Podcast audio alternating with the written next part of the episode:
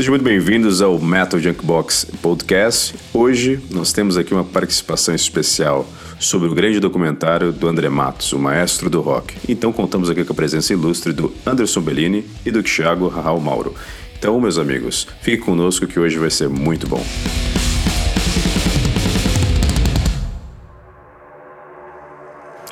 Primeiramente, boa noite aos nossos convidados. Boa noite, Anderson. Boa noite, Thiago. Como é que vocês estão? Tudo bem por aí?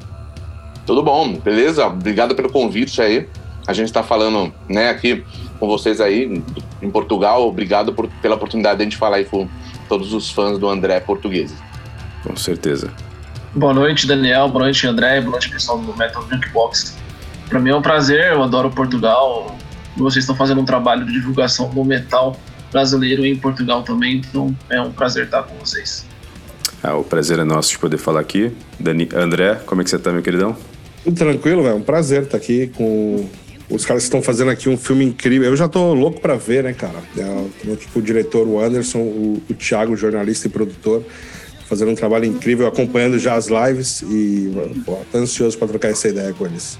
Então vamos começar. Eu já começo até dizendo aqui que eu já estou emocionado de antemão como fã, só de estar tá vendo as poucas coisas que nós vamos vendo aí saindo aos poucos e já tá deixando aquele gosto de querer saber mais e tudo. Então, André, pode começar aí abrindo a nossa primeira pergunta aqui do Metal Junkbox pro Legal, cara. Eu vi o documentário, ele, ele, eu tinha outra percepção, né? Ele, foi, ele começou a ser produzido é, com o André Matos em vida, né? E depois, pronto, aí surgiu a ideia. Eu queria saber quando é que surgiu a ideia do documentário, ainda com o André Matos, e, e após a, a, partida dele, o que, que isso mudou, qual foi a, a se o, o, rumo da direção mudou do documentário, se tomou outras proporções. Primeiramente, a gente. A ideia era se fazer um documentário sobre o Angra, né? Sobre a banda do André Matos, porque eu trabalho nessa área de audiovisual já há bastante tempo. É, e assim, todo cara do audiovisual quer, tem o seu sonho de fazer um documentário, né? Do mesmo jeito que o músico tem o seu sonho de gravar um CD, um jornalista tem o sonho de escrever um livro, né? Uhum. E acho que todo cara da área audiovisual quer escrever, é, escrever um roteiro para um documentário, né? E eu sempre ficava nessa cobrança minha mesmo, né? De quando eu vou fazer o meu documentário, sobre o que eu vou fazer. Eu sabia que tinha que ser algo é, sobre o Brasil, as únicas certezas que eu tinha era sobre o Brasil e sobre música, né? Então eu falei, bom, eu quero fazer alguma coisa relacionada à música né, no Brasil. E como eu ouço desde pequeno heavy metal e tudo mais, eu fui nas minhas bandas preferidas, né? O Sepultura já tinha feito já o deles, inclusive foi um dos que me inspirou a fazer, a tomar o rumo desse documentário do jeito que ele foi tomado o rumo, de uma maneira é, totalmente incisiva, né? Totalmente é, explorando os detalhes, né? Que não é só contando uma história por cima, é contando os detalhes. Que no Sepultura ele foi no, eles foram nos lugares onde eles começaram, onde eles, né? Os bares onde eles, eles trocaram as primeiras ideias, onde eles ensaiavam. Então minha ideia era fazer um, um parecido com isso. E qual seria a banda? Pô, nas minhas bandas preferidas sempre foi o Angra, né? Então eu falei, bom, acho que o Angra é legal, porque eu pensei primeiro como banda, né? Fazer um documentário de uma banda. E, e aí começamos, eu conversei com o Thiago, né? Falei, ó, oh, tô com essa ideia de fazer um documentário sobre o Angra, o que, que você acha, tá, não sei o quê. Preciso de algum jornalista comigo, né? Porque eu não sou jornalista, eu sou da área audiovisual e eu precisava de um jornalista comigo. Convidei o Thiago para estar tá comigo nessa empreitada, né? E a gente começou a, a, a roteirizar, né? E saber o que, que a gente ia fazer. A gente, obviamente, precisou primeiro pedir autorização pro Rafael Bittencourt, que é quem detém os direitos do nome Angra hoje, né? Uhum. É, o, Rafael falou, cara, eu acho sensacional a ideia de fazer esse documentário, só que, cara, não, eu acho que não faz sentido é, não ter o André nesse documentário. Do mesmo jeito que do Sepultura não tem o Max. Então, é, fica um pouco sem sentido. E eu concordei com ele. Eu falei, olha, Rafael, meu, eu conheço o André, eu tenho uma amizade de longa data com o André, eu vou tentar jogar para ele, meu, não eu já tenho e ver o que, que ele fala, né? E para minha surpresa, o André topou, né? Logo de cara.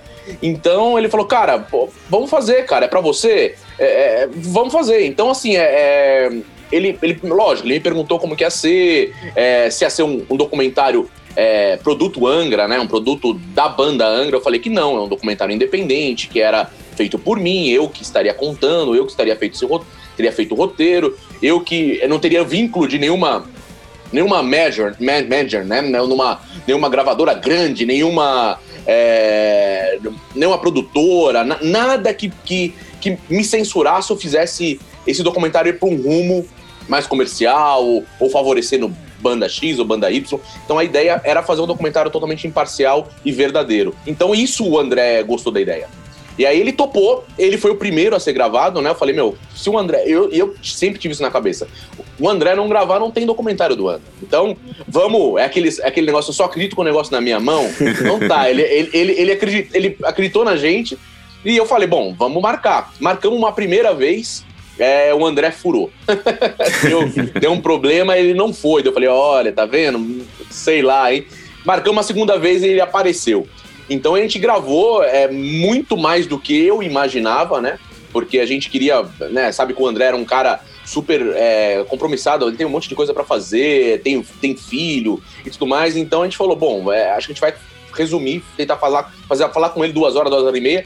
Mas essa conversa acabou virando cinco horas e meia de conversa. Uhum. Só sobre o Angra, né? Porque o propósito inicial, realmente, como eu falei, era o documentário do Angra. E aí eu liguei pro Rafael, falei assim: olha, Rafael, eu consegui e o André gravou. Ele, nossa, não sei o que, não sei o que lá. Gostou bastante da ideia. Aí a gente começou a ir atrás dos outros caras, né? É, principalmente da fase do Edu também, né? Não só focar na fase do André. E aí a gente começou a ter problemas, né? Porque esses ex-integrantes não queriam ter o seu nome vinculado mais à banda Angra, por mais que o meu documentário não tinha vínculo nenhum com o próprio Angra, somente a autorização. Eu não ia fazer nada com o Rafael supervisionando e eu não lançar isso um produto do Angra, né? é um documentário meu, entendeu? Do mesmo jeito que várias pessoas escrevem livros, biografias sobre vários artistas e não é uma biografia vendida no merchandising do artista ou tá lá no site do artista para vender. Não, era uma coisa independente. E, e aí o Rafael gostou da ideia, mas os outros começaram a não, não quero, não quero. Eu comecei a ter muito problema burocrático é, para poder continuar esse documentário. E aí muita gente me falava, cara, pô, o André gravou 5 horas e meia com você, cara. Por que você não faz um documentário do André? Você acha que é um dos caras que mais conhece sobre o André aqui no Brasil. É, pô, o cara é teu amigo, ele vai te ajudar nisso. É, vai te apoiar pra caramba, porque você não faz o Patrick, que era um, um cinegrafista, foi um cinegrafista boa parte é, da, da, carreira do Xamã, acho que a, a, carreira do Xamã inteira, e uma parte da carreira solo. Ele me convenceu também. Ele falou, cara, eu tenho um material rico aqui, que nunca foi usado, inédito que eu acho que ia enriquecer o seu documentário, é, ia ficar uma coisa muito mais legal do que o do Angra. Pô, de repente o Angra eles mesmos fazem, o, e o Rafael tava com a ideia de fazer um documentário dele mesmo. Eu falei assim, bom, né, de repente eu faço o meu, aí o Rafael vai fazer o dele, ficar dois documentários. Não, vamos falar do André. E eu comecei a, a repensar. Falei, pô, do André eu vou poder falar do Viper, eu vou poder falar do Angra, que eu já gostaria, vou poder falar do Xamã, vou poder falar da carreira solo e todos os projetos que o André teve da vida pessoal dele que quase nunca foi se falado, né? Então eu falei, bom, vamos, vamos mudar. E aí eu comuniquei, é, é, porque nessa época a comunicação com o André era muito difícil por conta da, da, da, da ex-parceira dele, da, da ex-companheira dele, que ela tudo tinha que passar por ela. Então era uma burocracia que nunca existiu comigo e com o André. Então teve essa, esse, essa dificuldade de comunicação quando eu decidi mudar. O André ainda era vivo e eu comuniquei ela, né? E falei para ela, pô, vou mudar, eu preciso falar com o André, porque a gente mudou, eu quero saber se ele autoriza a gente continuar fazendo um documentário da carreira dela. Porque ele tinha comentado durante as gravações que ele queria fazer um documentário dele. Olha. O agente do Angra. Verdade. Então eu falei, ó, oh, oh, André, a gente vai fazer esse do Angra aqui, quem sabe? O próximo a gente faz o seu. Então ele já mostrou o interesse, né? Então, é, eu falei isso para ela, só que na foi muito próximo daquele show do, do, do Avantasia, né? Que foi o último show uhum. que o André fez. E. com o Xamã. E aí não consegui falar com o André e uma semana depois do show do Avantasia o André veio a falecer. Então, é, infelizmente, é, é, o, o, documentário foi idealizado para o André, mudou para o André com ele em vida, mas infelizmente é, o documentário não foi oficializado com ele. E a gente, né, não, quando o André faleceu, a gente já estava com a cabeça no documentário do André, já pensando em novas pessoas para entrevistar, novos materiais e tudo mais. Mas quando o André faleceu, a gente, a gente pensou em jogar tudo para cima e não fazer mais. Falei, meu, o André morreu, cara. Acabou, acabou. Eu não vou aguentar ficar mexendo nesse, nesse, nesse material. Eu sou fã do cara, sou amigo do cara. A gente pensou em realmente desistir. E depois de três, quatro meses repensando, né? Pensando quanto brilhante ia ser esse documentário, é, e a gente também não quis é, aparecer ali, porque foi muito próximo da morte do André que a gente mudou, e aparecer muito que, ah, vocês mudaram porque o André faleceu. Não foi nada disso. Não foi na... A gente mudou muito antes, e o motivo da gente mudar para o documentário do André era justamente é, pelo fato de a gente ter que barrar em muita burocracia né? E o André, a gente só tinha o André, cara. A gente não precisava de nenhuma outra pessoa contando a história do André que não seja o próprio André. Então, mas no Angra, imagina a gente fazer um documentário do Angra, não ter o, sei lá, o guitarrista X, não ter o baterista X. Então não fazia muito sentido. Então a gente mudou e a gente foi pedir autorização para a família, que é quem tem os direitos do André, né? E a gente conversou com a família e eles toparam na hora, né? O Daniel me conhece, o irmão do André me conhece há bastante tempo e ele sabe do, do, meu trabalho e tudo mais, sabia que eu conhecia o André e tudo mais, e, né, e, e, o André fez um. A gente fez um vídeo, né, durante os bastidores da nossa gravação, que nem tava gravando, que o André fala que quem deveria fazer esse documentário era eu, que ele só tava falando é, é, sobre o Angra porque era para mim. Porque para qualquer outra pessoa ele não falaria, entendeu? E isso foi gravado, né? Não por nossas câmeras, mas por uma câmera de uma pessoa que tava fazendo um making off.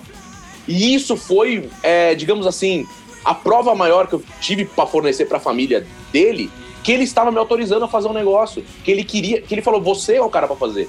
Então, assim, é, a própria família falou, meu, em cima de um, de um vídeo que tem o André falando disso, qualquer documento é, né, não vale nada. Inválido, documento, né? assinatura, inválido. Tá porque você falsifica, né? você, falsi- você falsifica uma assinatura, mas você não falsifica o cara falando é, uma coisa dando autorização para você fazer. Então, esse vídeo que foi basicamente o, é, a minha garantia de que o André confiava no que eu, tô faz...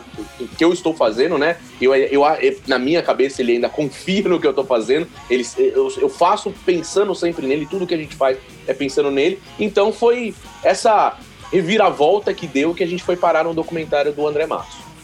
Cara, muito interessante saber disso. E, e era até uma pergunta que eu ia fazer muito relacionada a isso, porque o André, ele sempre teve uma visão também de, além de ser uma pessoa que era extremamente dedicada aos fãs, eu já tive a oportunidade de conversar com o André também, eu sempre acho que ele é uma pessoa muito íntegra, muito bacana, ele mesmo cansado, ele parava, tirava o tempo, falava com o pessoal, mas ao mesmo tempo a gente sabe da, também daquela divisão que existe do André, que era uma pessoa mais reservada.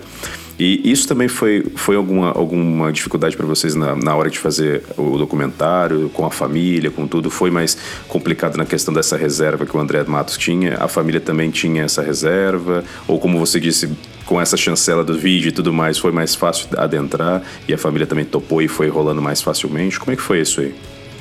Cara, a gente. Eu sempre soube que o André era um cara super reservado, sempre, Uhum. né? Sempre. Era um cara que não expunha namoradas, assim, acho que a a única namorada que todo mundo mesmo que ficou sabendo mesmo que, que existia era a Pernambuco porque era uma pessoa pública, Sim, né? Ela, ela tava no, na MTV e tudo mais.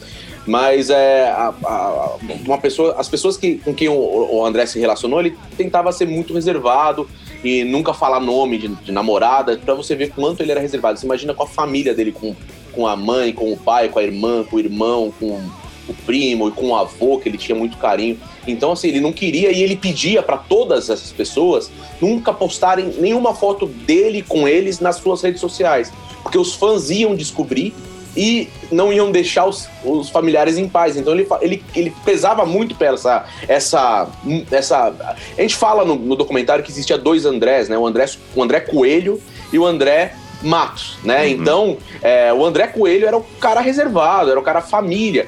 E quando ele estava como André Coelho, ele estava na casa dele, ele não falava nada. Tanto que os próprios parentes falavam, meu, o André vinha tocar na minha cidade, porque né, tem, tem- ele tem família lá no Rio de Janeiro, tem família em outros lugares. Quando ele vinha tocar aqui, não avisava que ele ia tocar pra gente poder ir no show. Então, assim, ele não, quando ele estava num ambiente de família, ele não falava nada sobre as bandas dele, nada sobre, as- sobre, sobre, sobre, sobre o, o trabalho dele, né? Sobre que ele ia né, na Marília Gabriela, que eles iam tocar no Japão, que eles iam no céu. Ele não falava nada. E a mesma coisa o contrário, ele não falava nada pros fãs e para pro pessoal que trabalhava com ele, pessoal que era profissional com ele, sobre a família dele.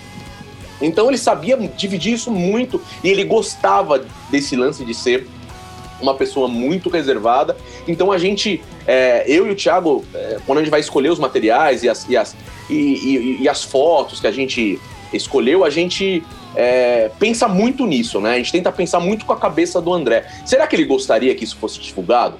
Será que ele gostaria que, que, que, que fosse dessa maneira? Então, assim, é, não é porque ele não está mais aqui que a gente não vai respeitar o que ele, em quase 50 anos de vida, preservou. Você entendeu? Então, assim, é óbvio que a gente está consultando a família também dentro. Porque, como a gente vai fazer uma biografia do cara, tem que mostrar a vida dele, pessoal que ele escondeu tanto. Então, a gente vai mostrar isso sim, dentro do, do, limite, né? Dentro do, do, do, do tolerável, do, do, respeitável, exatamente, essa é a palavra. Respeitável. Uma maneira totalmente respeitável. Então a gente consulta sempre a família, olha, tem isso, tem aquilo. A gente pode mostrar e eles.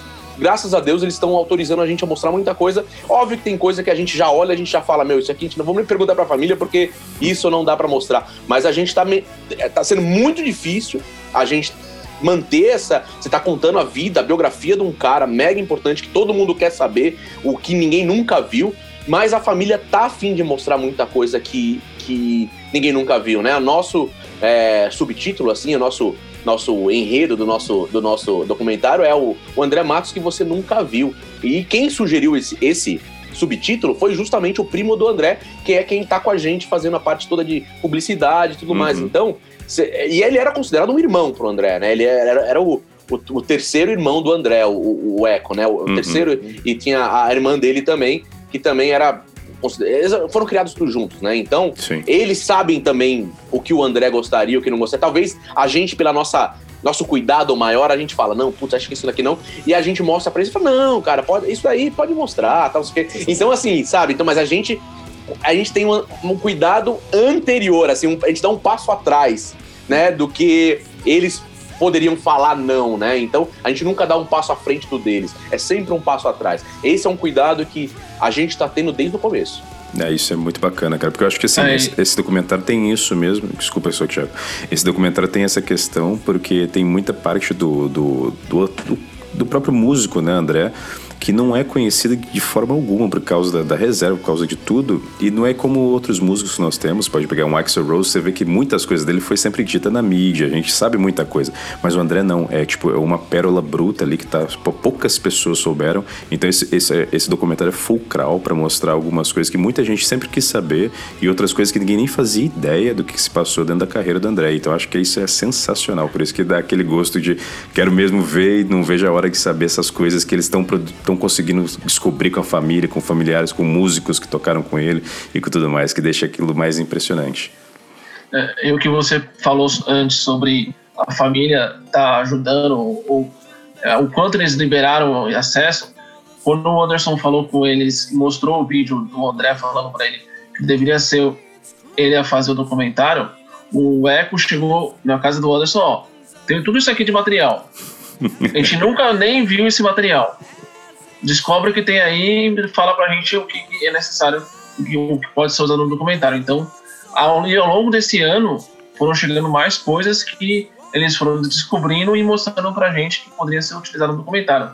Então, isso mostra a confiança que eles estão tendo na gente para usar esse, todo esse material que estava guardado às sete chaves. Não, e toda hora tem, tem, tem ligações, né? Que eles acham coisas a mais lá nas coisas do André. É, e assim, rola uma confiança incrível, né? Que eu fico até muito emocionado de, de tamanha confiança que a família está depositando é, no nosso trabalho. É, semana passada mesmo eu fui na casa do Daniel, que é o irmão do André, pegar um, um, uma mala. Ele falou que tinha uma mala com umas coisas lá, cheio de HD e cheio de, de, de, de CDs, que ele falou, cara, eu não sei o que, que tem aqui, cara.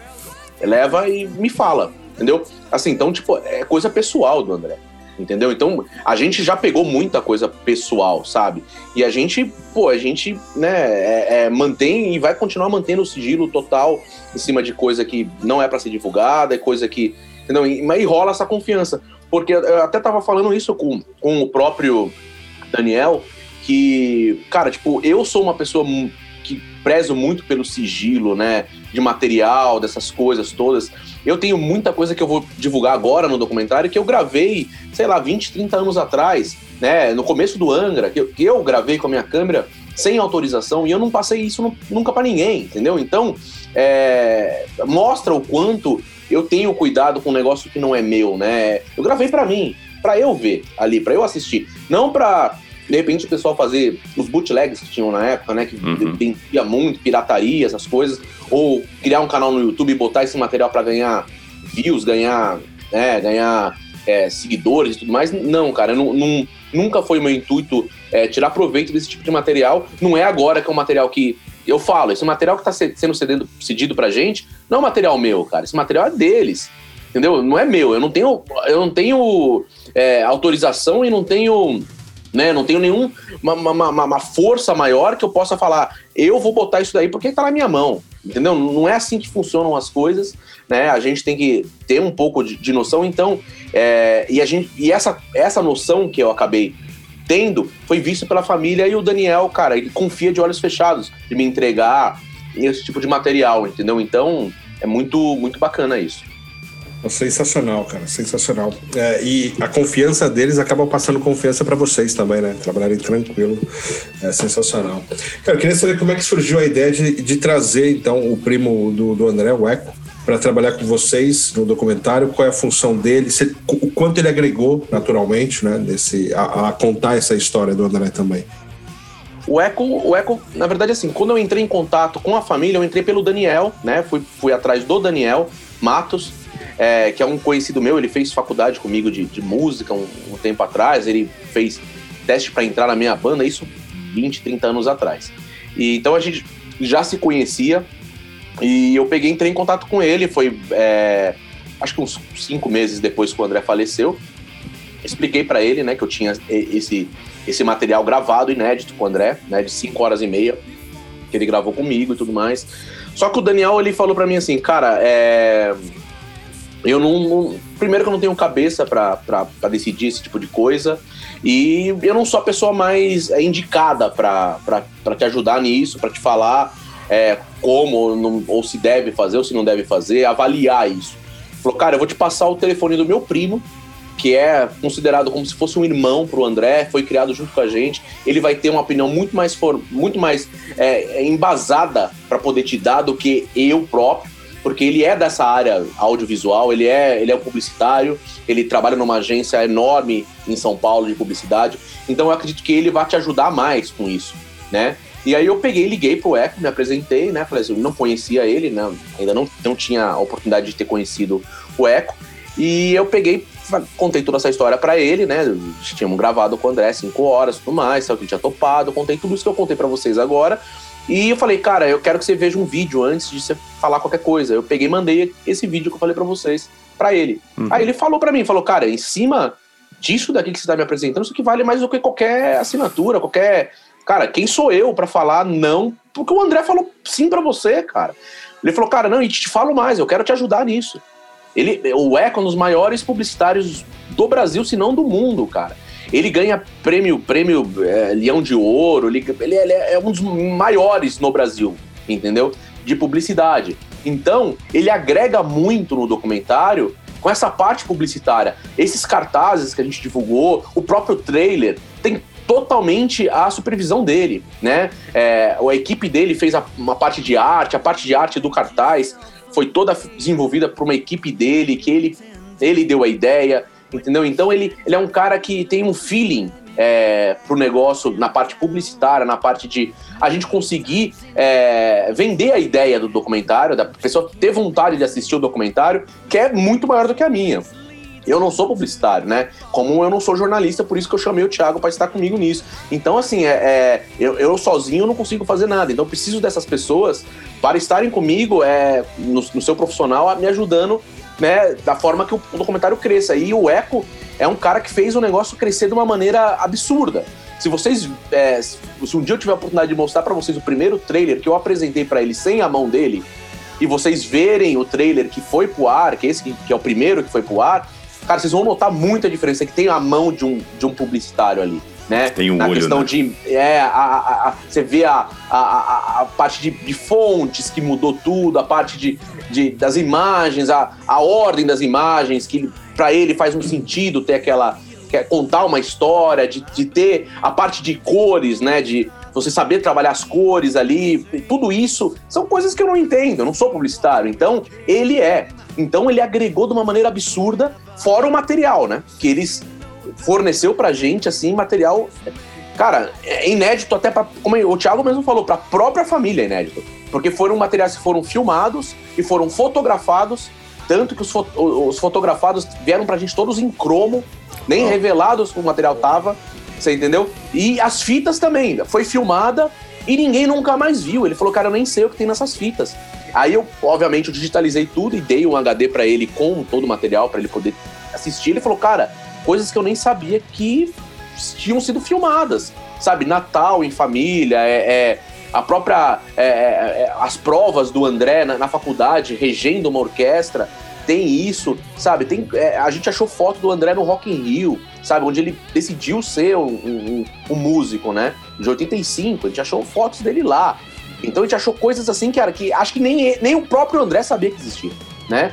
Então, é, é, o cara fornecer isso pra gente, o documentário deu uma enriquecida, assim, de, né, de, de como eu comecei sem a ajuda dele pra quando ele entrou, cara, de uma, assim, é uma magnitude que é incalculável, cara uma contribuição ímpar, né? E aquele negócio, né? O mesmo o próprio trabalho do Thiago como jornalista e, e aquela coisa e, e, todas essas fontes vindo de diversos locais diferentes é como se fosse até um trabalho arqueológico, né? Cada um, cada um tem uma, uma parte que vai juntar e vai fazer parte do total, que é o que traz o que o documentário tem pra gente aí. Isso é muito bacana, muito bacana ver esse trabalho todo sendo construído aos poucos e que um coisas que tem muita gente que nem sabe, porque como eram cada um que tinha uma coisa, vai vendo, olha, nunca vi, nunca nem ouvi falar que sabia que existia isso. Isso é muito isso é demais. Isso é legal você ter falado, Michel, porque uhum. assim, o documentário está sendo editado em ordem cronológica, né? A gente começou lá desde o nascimento do André, né? E, e, vai indo. Hoje eu tô na parte do Xamã, na, quase na dissolução do Xamã ali, é onde eu tô hoje com o documentário. O documentário já tá com nove horas já, né? Então okay. ele vai ser uma série e tudo mais. Acontece que é o seguinte, isso é legal você falar, que, que, que as coisas vão aparecendo. Cara, tipo, o, o que eu editei lá nas primeiras horas, que de repente tinha 40 minutos, Hoje já tem, até aqueles 40 minutos, hoje já tem uma hora, tem 20 minutos a mais, porque sempre surgem coisas a mais. Porque sempre o Daniel tá achando coisa lá, ou alguém que é fã lá, não sei da onde, puta, cara, eu tenho um negócio aqui que ninguém tem. E a gente sempre tá inserindo. Não é porque eu já passei pelaquela parte que não, não, não, não vou botar mais nada ali. Cara, eu vou botar até não poder mais. Entendeu? Assim, então, tudo que puder acrescentar e, e for realmente uma coisa é, é, inédita, for uma coisa que vá é, né, agregar ali, com certeza a gente está colocando foto, ilustrando foto, aparecem fotos pra gente direto, porque a gente está fazendo sempre lives agora também. Inclusive entrevistados também, que apareceram, já tinha editado. Exatamente. Ah, Exatamente. É pessoas que não tinham topado, acabaram topando, é, pessoas que, que, né, que, que a gente não tinha pensado, que na hora que tá editando o documentário, a gente, putz, olha, tem essa pessoa, vamos falar com essa pessoa, daí a gente, sabe, manda uma equipe gravar com essa pessoa de última hora. Então, cara, a gente. É, isso é, uma, é o legal, cara. E, e como eu falei, se, se o documentário é, não saísse em setembro, uhum. cara, Vixe, cada hora. Vai... cada hora é até coisa nova pra gente colocar lá, cara. E a gente quer deixar exatamente isso que a gente falou. Essa foi a primeira proposta antes de, de saber que esse é um documentário, até do Angra. A primeira proposta de fazer um documentário era que fosse um documentário extremamente completo. Aquelas coisas que você vai ver detalhes. Até pra pessoa que, que, que de repente não seja meio fã, vai achar que tá muito muito, muito detalhista. E é por isso que a gente quer fazer até uma versão de filme, né? De duas Sim. horas com uma versão mais enxuta. Mas para nós que somos fãs, cara, é, assistir o negócio de uma forma detalhista. Na íntegra, é louco. Na né? íntegra. Saber o porquê daquela riff daquela música. Por que, que aquele cara que não entrou na banda não entrou mesmo? Sabe? Um cara que, que é genérico, que não é fã do André, ou, ou um cara que nem gosta de rock and roll, que quer assistir o filme, ele não quer saber porque o, o Zaza, que foi um dos guitarristas lá no começo do Angra, uhum. que ficou meses na banda, por que, que a gente tá contando a história desse cara? Ela não depois quer saber. Veio, depois veio participar com o André Matos depois, né, Exatamente. Né, então, cara, Pra que. Os caras. Eles vão se questionar, né? Pra, pra que você tá botando esse cara? O cara nem entrou na banda, nem gravou disco, nem nada, nem nada. Meu, põe o cara só lá na frente, lá quando ele entrar. Quando... Não, ele fez parte importante. Uhum. Ele compôs partes importantes das músicas. Então, para você ver o quanto detalhista nós estamos sendo, entendeu? A gente pegou o produtor de demo, produtor da demo, o cara que fez o primeiro show do, do Angra, o cara que fez, sabe? A gente pegou tudo, cara tudo que foi no detalhe. A gente tem mais de 100 pessoas no documentário. Eu acho, cara, eu não achei ainda um documentário que tenha a quantidade de pessoas que tem no nosso. Eu, Ah, eu, não, eu desconheço. Eu comecei a desconheço. pensar nisso também, não, não conheço nenhum que seja. Isso é, isso é, isso é quase um projeto, tipo uma vantasia do, dos documentários. Mais ou Realmente. menos isso. Exato. Não, eu, eu sou fissurado em documentário também, biografia e tudo mais. E isso foi um ponto. Eu comecei a ler a lista ali do, do- dos caras que deram depoimento, né? É impressionante, cara. Não falta. é, o que mais me incomoda nos documentários que eu vejo é que sempre falta alguma figura importante, né? Eu vejo alguns documentários e falo, porra, mas ficou um pouco, talvez, incompleto. Você sabe por que a gente consegue é, conseguiu todas essas pessoas? Ninguém, ninguém. O único que recusou foi o Toninho, porque ele tem um, que era um empresário do Angra. Ah, sim, ele tem sim. problemas ali, né, judiciais e tudo mais. Uhum. Mas, cara, a maioria, a maioria, a maioria, falou, cara, o nome André Matos, cara, óbvio que eu quero participar. Agrega, né? Cara, a gente tá aqui falando em primeira mão pra vocês, aqui a gente tem dois nomes no documentário que a gente não pode divulgar, infelizmente, né? Porque a gente combinou isso com, com esses nomes, que a gente não quer usar o nome deles pra divulgar o nosso documentário. A gente quer eles no documentário. Ok. Eu não quero o nome deles pra falar, olha, fulano de tal está no documentário. É, eu assisto, pô, pro cara falar, meu, pô, então eu vou assistir, porque, pô, se o fulano de tal tá. Não, eu não quero usar isso como marketing. Eu quero o cara no documentário porque o André ficaria feliz de ter esse cara no, no documentário. E a gente conseguiu. Então, assim, tem, tem nomes ali que, cara, que a gente não tá divulgando e não vai divulgar. Vocês vão assistir o documentário e vão, na hora que vocês verem, falar, caramba, agora esse cara tá fazendo aí. Ninguém divulgou. Então, assim, esses caras, na hora que a gente entrou em contato com eles e falou que era um documentário sobre o André, claro, claro, é o André Matos.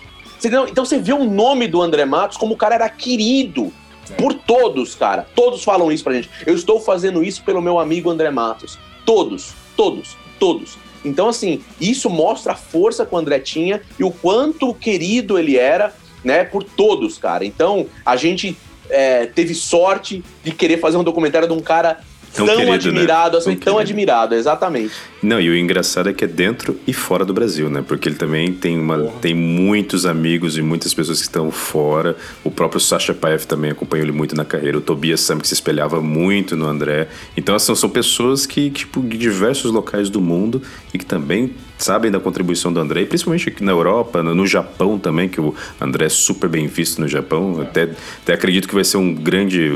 Como saiu também o documentário no Japão, acho que o público japonês também vai querer ver bastante isso, porque é um público, um público também muito devotado e que adora o estilo, e que o André também teve grandes momentos no Japão. Acho que vai ser também um grande momento para eles também participar dessa história. Temos dois japoneses no documentário. Eu vi, eu vi, eu vi. E a gente já saiu matérias no Japão sobre o, sobre o, trailer, né? O trailer Uhum. que é só o início do documentário. Sempre a, a revista Burn sempre tá, tá sempre nos divulgando, sempre divulgando o que a gente tá fazendo. Então, você, cara, é, a, gente era. Eu e o Thiago era fãs de heavy metal, somos até hoje fãs de heavy metal, que, que, que né, é, ficava sabendo, pô, o cara saiu na Burn, pô, a Uhum. capa da Burn. Ficou em primeiro E gente- lugar no, tal, no vocalista. Na gente, Burn. E, Sim. cara, e você ter o seu nome, o nome do trabalho que você tá desenvolvendo numa revista desse nome, cara, não é pelo por mim, pelo meu trabalho, pelo trabalho do Thiago, porque ninguém conhece o nosso trabalho. Até então, a grande mídia não conhece o nosso trabalho. Eu, eu no meu segmento, graças a Deus, eu sou conhecido, o Thiago no dele também. Uhum. Mas é, a gente não, não somos internacionalmente famosos de documentário. É o é o nosso primeiro documentário. Então, assim, isso se deve ao nome do André, cara. Não é meu nome, nem do Thiago, nem. É o nome que o André tem no Japão e o quanto de fã que adora esse cara lá. Entendeu? Então, a gente deve tudo isso, né? De conseguir esse número de pessoas e essa mobilização de pessoas querendo assistir o documentário no mundo inteiro ao nome que o André sempre teve, né, cara? Então, é impressionante. Fica até uma pergunta no ar aqui, depois de falar tudo isso, né? Da gente entender toda essa questão do André. Será que o André via como ele era visto por todos os fãs e por todas as pessoas que ele participou? Será que ele tinha essa noção? Você que participou mais, tá fazendo agora documentário e tudo mais, essa percepção da imagem dele, de quão querido ele era de quanto de que as pessoas não, não recusariam, até estão participando e tem, todos estão ali dando o, o- a compensação do trabalho e estão dando algum, algum contributo com imagem, com música, com tudo. Olha, é, o André, eu, eu, assim, a gente, a gente até aborda isso no documentário. Ele não tinha noção, cara, do, do- de quanto, Não, não do que ele era. não tinha noção alguma do quanto que ele era. a gente tem até o Thiago Bianchi falando, na época auge do Angra, né? Na época do Fireworks, onde eles estavam lotando o Lezenite, lá na, na, na, na, na França, que é a maior casa da, da, da, da de Paris, né? Uhum. É, onde o Angra ia tocar numa semana, na outra semana tinha Celine Dion, lá, na época do Titanic. Né? Nossa, tava então imagina, né? uhum. entendeu? Então, assim, e, e mesmo isso, ele não acreditava que ele tinha fama. Até a gente tem uma história do Thiago Bianchi que ele conta no documentário que ele chegou numa praça de alimentação e, e eles tiveram essa discussão ali, o, o, Angra com o Thiago Bianchi ali, falando que eles eram muito famosos e eles não, imagina, cara, meu. Imagina, aí ele falou assim, cara, ó, tem uma loja ali ó, de CDs ali, ó. Eles estavam numa praça de alimentação num shopping center. Hum. Ó, uma loja de CD. Eu duvido se a gente não entrar ali e não tiver pelo menos dois títulos do Angra, pelo menos dois. Eles tinham três discos lançados, né? E, e aqueles EPs, uhum. ao vivo e tudo mais. Ah, ter, não ter dois títulos. O, o, eles falaram, imagina, cara, essa loja aí, ó, é loja de popular, né? Vende pagode, vende sertanejo, não, não vai ter metal. Metal é só na galeria, que é a galeria do rock aqui em São uhum. Paulo, né? Que é um lugar sim, único. Sim. É, agora, tipo, aí o, o Rafael e o próprio André falaram, não, imagina, não, você tá viajando, a gente não é tudo isso. Falei, cara, então vamos lá agora. Aposto com vocês. Eles entraram nessa loja, só. não tinha dois, tinha todos os CDs. Tinha a discografia do Angra inteira lá, inclusive um, um, um porta-CDs com o lançamento que era o Fireworks na época, na, na porta da, loja. É, na porta da loja. Na porta da loja, você entendeu? Então. E, e, e uma coisa engraçada também que o André falava muito, de que assim, cara, eu não, sabe, eu não sou tão famoso assim, porque ele, ele confundiu muitas coisas também na época da, da do Xamã, né? Que o Xamã, na época que foi música da novela e tudo mais, eles viraram popstars. Então ele não via aquilo como sendo algo benéfico para ele. Que ele sabia que aquilo poderia passar e tudo mais, que aquilo era um momentâneo. Ele queria ser, o, sei lá, o Bruce Dixon, o, um cara que é reconhecido no mundo inteiro né, ícone, né? Uhum. E as pessoas falavam, mas você é. E ele falava, não, eu não sou. Ele falou assim: você é, cara, você é o, você é um cara, meu, que todo mundo ama, cara. Você é o cara, né? Mas ele não acreditava realmente nisso. Ele, inclusive, falava assim: ah, pô, se todo mundo gostasse é, de mim mesmo, das minhas músicas, gostava das minhas músicas preferidas do, do Angra, do Xamã, que ninguém conhece. A pessoa só conhece Carry On e Fairy Tail. então, assim, então, é, agora o cara que é fã ícone pra caramba, vai perguntar pro Bruce Dixon pra você se, se é, é, não tem um monte de fã dele que gosta das músicas preferidas dele. Entendeu? Exato. As músicas preferidas do trabalho do André, de que ele compôs, ninguém conhece. Ele fala, essa era a justificativa do André, né? Esse era o argumento dele. Eu falei, meu, não, não, não, não. Eu não tive, infelizmente, como ter essa, esse tipo de discussão com ele, porque também eu ia, ia, ia chegar a dar uma sacudida nele e falar, cara, Sim. para, cara. E agora, né, e, e assim, ele não acreditaria, até se ele tivesse vivo, ele não acreditaria nesse nome que eu falei para vocês que, que tem que a gente não pode divulgar, que está no documentário dele. Cara, isso daí, aonde quer que ele esteja, ele vai estar tá muito orgulhoso de ter essa pessoa lá. Isso eu falei para essa pessoa. Falei, cara, ele vai estar muito orgulhoso de você ter feito parte, tá no material dele. É como se estivesse num disco. Realização, realização de um sonho, né? De um sonho, exatamente. Então, assim, na hora que eu, eu, eu, fiz a mesma coisa, só acredito na. Como eu falei, só acredito com o negócio na minha mão. Então, assim, a pessoa falou que ia gravar, vamos gravar, vai gravar. O empresário ligou, falou: olha, não, vai gravar, me mande as perguntas. Eu já fiquei feliz, mas não soltei fogos, né? Falei, não, eu fiquei feliz. Aí eu falei, deixa só esse, esse, esse material vir parar na minha mão. No dia que ela me mandou uma mensagem falando: olha, o material tá lá, pode ir lá pegar. A empresária do, da, da banda, né? Eu fui lá, peguei e assisti, eu chorei, cara. Eu chorei, eu falei, não acredito, cara. Meu, eu liguei, primeira pessoa, primeira pessoa que eu liguei foi pra família do André, que talvez acho que nem saiba a grandiosidade dessa pessoa, porque a família do André não é do meio do rock and roll, sim, sim. do metal, eles não, não, não sabem quem é, entendeu? Mas eu expliquei pra mãe do André a importância daquela pessoa e ela ficou muito emocionada. Falou assim: olha, o André deve estar tá feliz, em algum lugar ele tá feliz desse cara tá no, no, no, documentário dele, falando dele, falando o nome dele e tudo mais. Então a gente. É, é uma alegria muito grande a gente, a gente ter, ter isso, né? E, e eu acho, como eu falei pra vocês, ele não acreditaria. Eu acho que ele deve estar tá ainda uhum. não acreditando. Aí onde ele quer que ele esteja, falar, ah, não, não, não, não, não, não tá, não, não. Eu é não uma pegadinha, né? É uma pegadinha. Eu não sou tudo isso pra esse cara tá falando de mim. Quem sou eu? Não, esse é o André Matos, pô. Exato, é, é, aquilo, é aquilo que eu, até que o André estava conversando esses dias.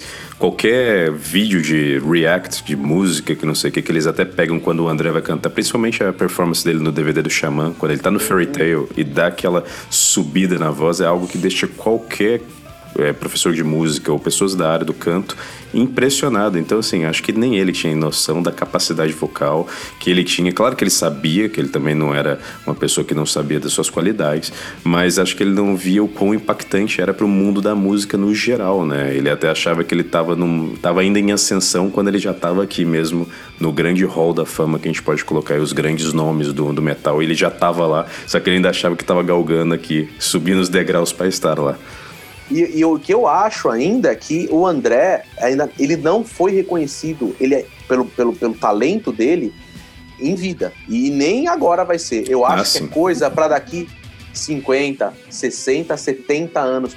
Todos os compositores clássicos, os maiores foram compositores assim. clássicos, foram uhum. muito depois. Eles oh, foram o Bruno Ladislau falou uma coisa dessa. Uhum. O Bruno Ladislau, que é o baixista, né? É, da banda sonora do André, falou algo parecido pra gente. Falou: o André é tipo o Mozart, o Beethoven, que foi reconhecido.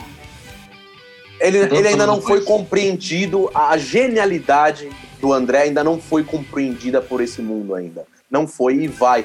E esse é um dos principais intuitos desse meu documentário, porque eu quero justamente deixar isso pra prosperidade, cara. O filme é eterno. Filme que vai estar tá lá, ainda mais agora com essa parte de não fica numa fita, uhum. né? É exibido e fica numa fita e se perde. Não, hoje tá, vai estar aí, né, na, na, na internet, na rede, uhum. ou no streaming, ou alguém que vai disponibilizar em outra plataforma, com o tempo, né, isso daí vai se multiplicando, então isso vai ficar, né, então eu quero que uma pessoa daqui a pouco, nenhum de nós estivermos mais aqui, tiver pessoas assistindo esse documentário ainda falando, puta, esse cara era genial, cara. Como ele não foi reconhecido, como esse cara não foi né? Como o próprio né, Mozart, Beethoven, esses uhum. caras aí, né, não foram reconhecidos como eles deveriam ser em vida, né? Então, é, e é assim, infelizmente é assim, é assim com o Raul Seixas foi assim, o, o, Renato Sim. Russo foi assim, é, né, viraram muito maiores, não que eles não, não sejam grandes quando eles eram vivos, mas muito maiores depois que eles morreram do que em vida, né? Freddie Mercury. É, sim, sim. É, então, são pessoas à frente do seu tempo, né, cara? O André, sem dúvida, estava muito à frente, assim, em todos os, os sentidos.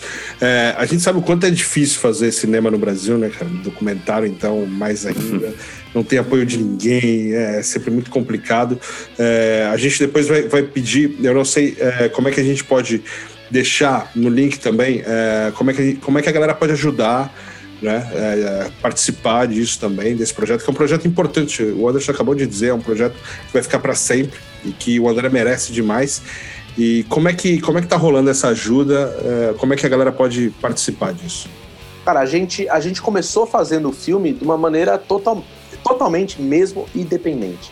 Eu botava meu recurso, eu, eu uhum. é, é, a gente teve muita a sorte de contar com, com, com, pessoas que gostam do André, como o Thiago também, que entrou comigo né, sem cobrar pelo seu, seu, seu, seu, trabalho e tudo mais. O Renato Villegas, que entrou com a, com a, parte de produtora, né, ele tem uma produtora de vídeo que faz co muita coisa para cinema e tudo mais, então ele, ele era um fã amigo do André também e topou comigo na hora fazer isso. Isso, isso já ajudou bastante, né? A gente começar o negócio, né?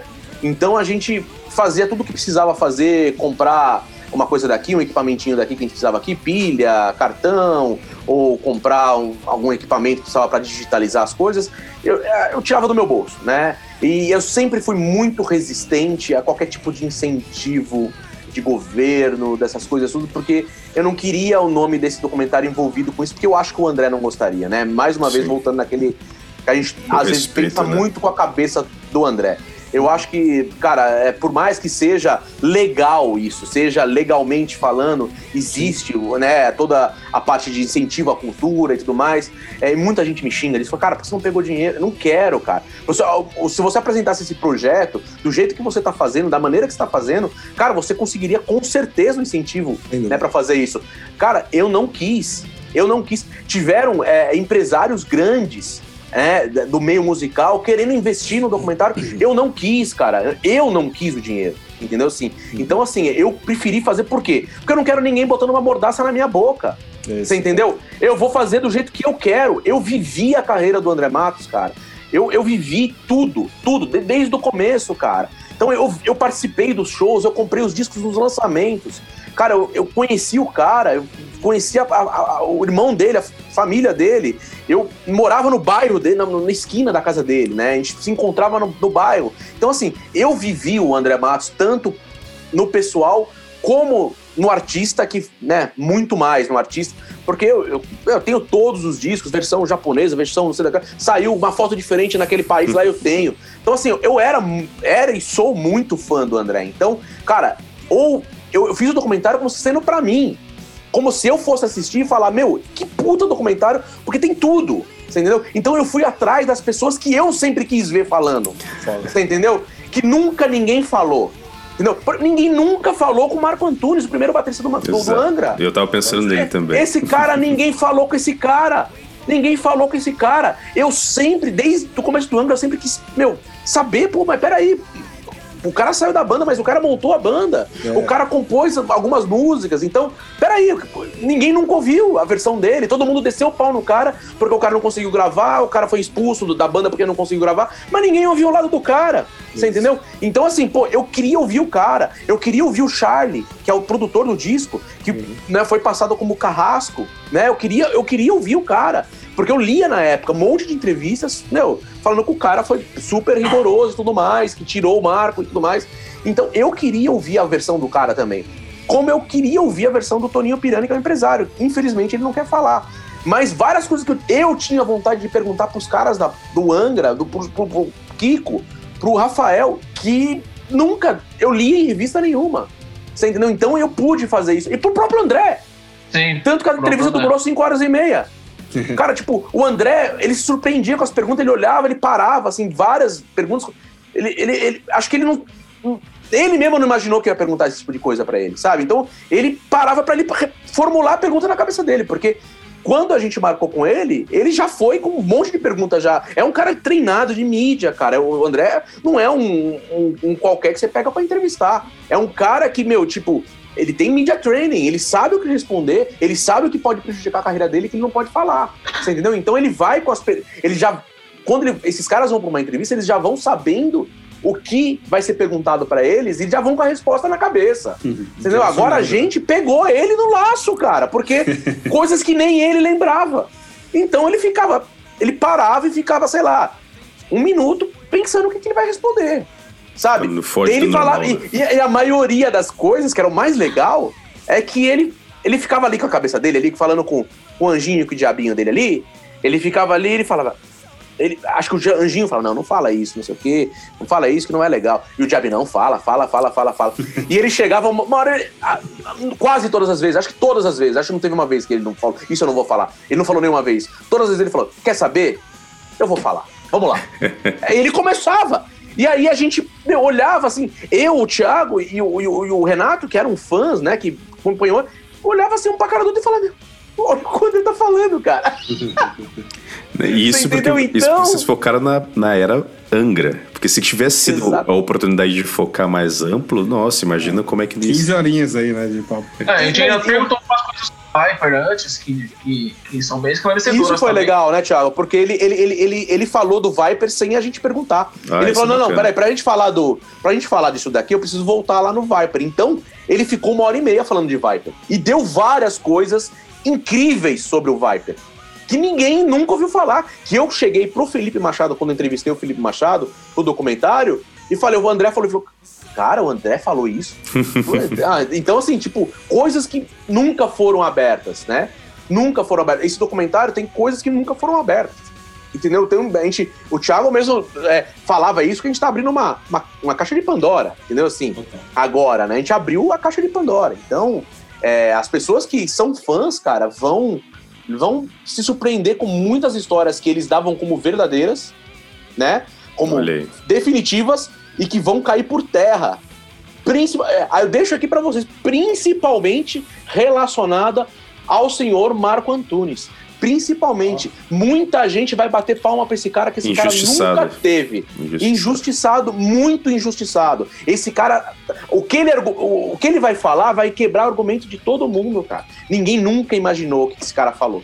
Entendeu? Então, ele é peça importantíssima ali que ninguém nunca ouviu esse cara. Ele guardou isso por 30 anos, cara. E ele falou pra gente. Então, é, as pessoas vão se surpreender com o Marco, vão se surpreender com o Charlie. Vamos por que mais, Thiago? Que a gente viu depoimentos bem, bem difíceis, assim. O próprio Rafael e o Kiko soltaram muita é. coisa que. O Sasha, gente... teve o, o Sasha. É, exatamente, tem muita coisa. As coisas. Sasha.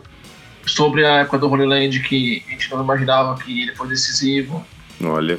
Uhum. E tem uma bomba que o japonês contou pra gente, que, ó, depois vocês, vão, vocês lembram a gente. O japonês contou uma bomba pra gente que a gente. Assim, o mais engraçado é porque veio em japonês pra gente, né? Uhum. Ele, é, então ia, ia deles, traduzindo, né? Não, a, não, a ideia, a, a assim, a, a, exigência dos japoneses era que, que eles, a gente fizesse a pergunta para eles em, em, em, inglês e eles respondessem na língua deles, pra eles se sentirem mais à vontade. Okay. Gente, tudo bem. Né? Então, assim, chegou e a gente não entendia patavina, né? Deu play aqui e falou, bom, não sei o que o cara tá respondendo aí. A gente mandou pra uma tradução. O máximo que a gente sabia é Angora. Eles falavam Angora. Angora o André. André, é a única coisa. E aí foi pro, pro, pro, uma tradutora que ela demorou bastante para fazer, né?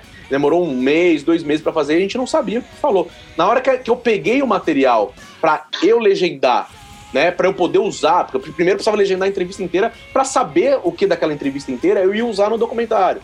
Então eu legendei e na hora que eu tava legendando, que eu comecei a ouvir as coisas que o cara falou, eu falei, meu, o Thiago tava até aqui em casa no dia que a gente tava fazendo umas, umas digitalizações. Eu falei, Thiago, olha o que esse cara acabou de falar, cara. olha, não, isso daí eu contei pro Eco, né? Nem o Eco sabia, nem a família sabia, cara. Então, vai ter várias coisas muito reveladoras, cara. Porra, isso é incrível. Aqui, e esse, esse, esse, do dia 19, né, o, o, dia 14 de setembro, o lançamento, é, como é que vai ser o, a gente não. É, seja, distribuição, o filme, você está pensando em fazer um filme e, um, e uma série, como é, como é que tá essa ideia? Então, na verdade, assim, a gente tem algumas propostas, né? É, já desde o do, do começo da, da, da, pandemia, a gente já tem uma, uma, algumas propostas grandes, né? Grandes até, de, de, de plataformas de streaming bem grandes. por conta do, do Eco, né? Porque uhum. ele tem muito contato dessa, desse pessoal, ele trabalha muito com esse pessoal.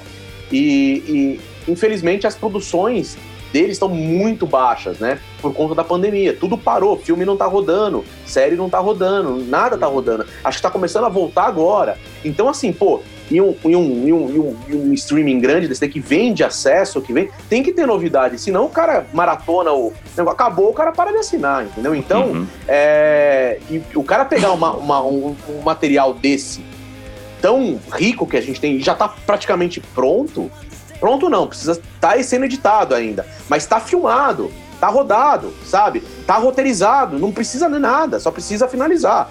Então, o interesse é enorme, cara. A gente, inclusive, teve um canal a cabo é, brasileiro que se interessou em lançar isso. É, então, assim, a gente tem algum, algumas, algumas é, propostas para ser estudadas, uhum.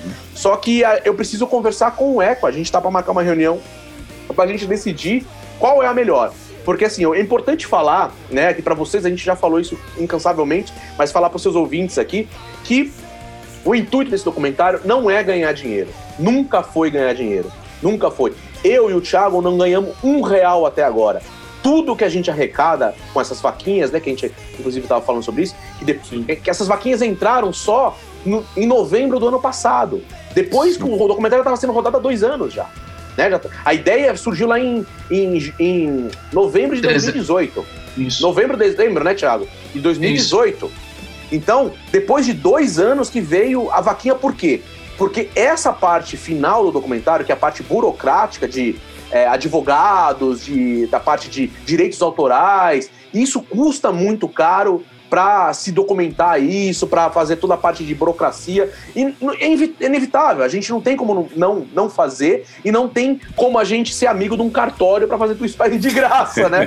que nem a gente tá, ou porque o cara é dono do cartório, é dono do André, é amigo do André Matos, ou conheceu o André Matos, é fã do André Matos, ele vai fazer pra de graça. Não é bem assim, né? Então tem toda essa burocracia que é, custa caro e a gente precisava bancar. Então a gente decidiu fazer essas vaquinhas e, e em, em torno fazer as lives para poder é, bancar essas vaquinhas, né? Só que esse dinheiro vai inteiramente para essa parte burocrática, para tudo que a gente tem gastado. Investindo no documentário, né? Não a gente, pra... em nenhum momento, a gente retirou um centavo desse, desse dinheiro para mim e pro Thiago. E tudo a gente tenta deixar em, em, em contas abertas. Todas as pessoas que, que fazem o seu, a, a, sua, a sua contribuição, elas têm é, o nosso e-mail, ela tem, elas têm acesso a gente nas lives e acesso a mim, ao Thiago, da maneira que quiser. Nossos e-mails pessoais é facilmente de se, achar, nossas contas no Instagram. Ou seja, a gente é, somos pessoas de, de fácil acesso. Uhum. Então, qualquer pessoa que se sentir injustiçada pelo dinheiro que, que, que colocou e, e, achar que a gente está usando de uma maneira errada ou, ou, ou que a gente está fazendo benefício de uma maneira que não é o documentário, pode a qualquer momento contestar isso. A gente vai abrir essas contas para essas pessoas. A gente tem tudo aqui de uma maneira transparente de mostrar tudo que a gente gastou, todos os recibos. Então a gente não fica com, não ficamos com nenhum tostão desse dinheiro tudo foi para a parte burocrática. Então é muito difícil se fazer é, esse documentário dessa forma, né? Por conta é, é de, do investimento está sendo só nosso, né? Então ele, esse documentário, esse investimento que está sendo feito, vai voltar. Óbvio, não vou ser hipócrita de falar que se uma, sem citar nomes aqui, uma, uma X Flix X é, é, se interessar pelo né? documentário, né? grande streamer se interessar, não vai rolar dinheiro, óbvio, porque a gente claro, não vai deixar só eles ganharem dinheiro, porque claro. eles vão ganhar muito dinheiro. Sim. Entendeu? Então, obviamente, a gente não vai deixar eles, eles, eles, eles, só eles ganharem dinheiro, porque é muito dinheiro envolvido com a compra de um filme, ainda mais uma série, entendeu? Sim. Que não é nenhum filme, é uma série de pelo menos 12 horas vamos ter no conteúdo total. Eu já estou em 9 horas. Pelo menos tem mais 3 horas para contar aí. E inovadora, inovadora no, no, formato Brasil ainda. Exatamente. única. É. Única. Então a gente, acho que o Sandy Júnior fez um e não é tantos capítulos assim. Sim. O Sandy Júnior fez uma série também biográfica. Que é bem legal, por sinal. Independente do estilo, uhum, gosto do uhum, estilo, eu deixo aqui claro, é, claro. a recomendação, que é bem legal. A, a, a, a, narração deles, a forma que eles contam a história é bem parecido com a nossa. Que eu achei bem legal. Então, assim, todo esse dinheiro, é, a gente vai pagar o trabalho de todo mundo, né? de uma forma de, de, assim, a quanto valeu o seu trabalho, a gente vai pegar uma parte para pagar o trabalho de todo mundo. Pô, teve um desgaste de equipamento do, do Renato, teve é, tempos do, do, do, Thiago aí que ele deixou de pegar Nossa. cliente, eu também deixei de pegar. Pra, a gente vai pagar assim, um mínimo, assim, uma, um, é um, é um, diz, um, um. Não digo que é nem um salário, nem é o que vale, valia mesmo o nosso trabalho. É uma, uma, uma um, um agrado, digamos assim, para cada um. A gente vai estabelecer isso de uma parte e o resto de, do montante maior desse dinheiro vai ser doado para uma instituição de caridade para animais.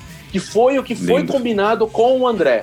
Você entendeu? Uhum. Então a gente acredita que pelo menos uns 80% do que for arrecadado vai ser doado, entendeu? É, para uma instituição de caridades é, é, é, relacionada com animais, que é uma causa que o próprio André sempre né, defendeu, né? Defendeu e ele ficou de acordo quando a gente é, falou em dinheiro, né? De como se ele mesmo já lá na frente já pensou, falou, cara, mas isso vai, vai gerar dinheiro, não tem jeito. É, para alguém vai, né? Claro. para alguém vai, entendeu? Então, é, agora a gente não tá fazendo com esse intuito. O intuito é o quê? É divulgar, é assistir. Por isso que eu falo, a gente tava falando aqui da grande é, canal a cabo brasileiro que se interessou, mas se ele chegar para mim e falar assim, olha, Anderson, se interessou, a gente vai passar aqui na, nesse canal aqui que, meu, é um dos maiores TV a, né, canais a cabo brasileiros. É, em série e tal, não sei o que, vai ser um sucesso, depois a gente pode passar em outro canal e não sei o que, não sei o que. Tá, mas aí, e como fica o meu Japão? Como que eu exibo isso? Não, não, não. Aí, Anderson, isso daí é exclusividade nossa. Não, não, não quero. É, por então, exemplo, assim, é Japão, América, Europa, né? Europa é. vê também. Sim. A minha, a minha objetivo é ver, não o dinheiro. Uhum. O cara pode me estar tá me dando, é, sei lá, 10 mil moedas. É, e, e, o outro, outro canal de, de, de, streaming legal, um canal, obviamente, de qualidade. Não vamos colocar um negócio que a galera tem que assistir o um negócio com uma qualidade horrível, uhum. né? Sem, lege, sem legenda, de uma maneira que vai né, estragar todo o trabalho que a gente fez, tudo gravado em 4K e tudo com uma qualidade legal, que não vai ser condizente, mas que, que seja condizente, que vai pagar um, um, um mil moedas para mim, entendeu? Dez vezes menos, entendeu? Eu, mas ele vai passar no mundo inteiro. Ok. Entendeu? Uhum. É óbvio que eu vou fechar no, 10, no 1 mil moedas. Não me interessa os 10 mil moedas lá. Me interessa 1 mil moedas. Porque ele vai mostrar o meu documentário para todo mundo. Eu tô fazendo o documentário para as pessoas verem, conhecerem o André. Não para ganhar dinheiro. Esse é o principal objetivo. É. Muito bom. Só dizer, e para quem tem dúvida do, do, do, comprometimento que o Anderson e o Thiago têm, é, da paixão de fã que os caras têm, vocês podem seguir ali no, no Doc Besides, né, no YouTube várias sensacional. lives sensacionais. Sensacional. É, eu ouvi cada história ali que é impressionante. é, eu tava falando até pro Michel antes de começar que a última que eu ouvi foi do Saulo, baterista, que é uma coisa de louco, assim, de louco, é, é de arrepiar mesmo. Então, para quem tiver alguma dúvida, galera aqui em Portugal que não conhece, segue lá, dá uma olhada, tem muito material incrível ali também. E, e a gente vai deixar no link na descrição também. Depois eu vou pedir pro Thiago e pro Anderson passar a Pix ou alguma coisa conta pra gente divulgar bastante também, porque, cara, quando é um trabalho de fã, feito para fã, é outro nível, não tem jeito. É assim. É outra pegada. Exatamente, essa, essa é o principal objetivo de fazer, como eu falei, se eu estivesse assistindo, eu acho que assim, eu, eu começo a pensar, pô, é, se eu tivesse num cinema ou num, num, na minha casa assistindo um documentário sobre o meu ídolo, que é o André Matos, um, um dos meus ídolos, e faltasse alguma coisa, eu, eu ficasse chate, ia ficar chateado, ia falar, pô, mas não falaram disso, cara, pô, isso aí eu sempre quis ouvir e não tem. Então eu penso dessa forma, porque eu, as pessoas quer, vão assistir e eu tenho certeza que as pessoas vão falar não tá faltando nada. Talvez tem coisas que as pessoas querem saber que é demais, né? Exato. Então, essas coisas realmente. Qual é a cor que preferida da cueca do André? Obviamente que não vai ter, né? É, numa live perguntaram qual perfume que o André usava. Mas é relacionado à carreira do André e, e, o André como pessoa, como músico, como um, um cara extremamente inteligente que falava sete idiomas, é, um cara que, que aprendeu a ler muito cedo, um cara uhum. que era um gênio, cara. É isso, você pode ter certeza que vocês vão contestar e vão é, confirmar assistindo o documentário, vocês vão falar, realmente, meu, é, é, é verdade. Com certeza, meu querido. Sensacional, cara. Sensacional. Pô, a gente está já no finalzinho aqui também, para não tomar muito tempo de vocês. É, pô, eu queria primeiro passar para o Tiago, né, também se tem alguma mensagem que quer deixar, Tiago, alguma Uh, pô, o espaço é teu, por favor. Se quiser dizer alguma coisa que a gente não falou também, fique à vontade. Não, queria agradecer o espaço, é, falar que eu sou fã de Portugal. É, já fui duas vezes para Portugal de, de férias. Inclusive, o Zaza, o André Zaza, mora em Lisboa. Sim. Tem uma banda, tem uma banda com brasileiros em Portugal chamada Capela. É, o André tem uma história com Portugal, a música Lisbon é, homenageia a capital de Portugal. Uhum. Então, é, falar com os portugueses, com os fãs portugueses de heavy metal e também da Europa é um, é um prazer. E pedir para todo mundo nos seguindo em todas as nossas redes sociais, que se você procurar arroba André Matos Doc, em todas as redes você vai encontrar. E no YouTube, se procurar André Matos, Maestro do Rock, você encontra fácil o nosso canal. Que lá tem, além das lives que vocês mencionaram, tem os Doc Besides, que já foram duas temporadas, com trechos que não estarão no documentário e é exclusivo para o nosso canal do YouTube. Maravilha. Sensacional, cara. Anderson, um espaço para você aí. Alguma coisa que a gente não falou que você gostaria de ter falado? Bom, é, primeiramente eu, eu agradeço muito o espaço. Aí é um, uma honra estar tá falando com, com os fãs de, aí de, de, Portugal, né? É um, é um país que infelizmente eu ainda não tive a oportunidade de ir, mas com certeza é, estarei por aí muito brevemente, que eu tenho muita vontade de conhecer. É, o espaço que vocês estão dando para a gente poder falar, né? Aí, né, passar aqui, agora com esse negócio da internet, a gente consegue romper essas barreiras e falar com vocês aí.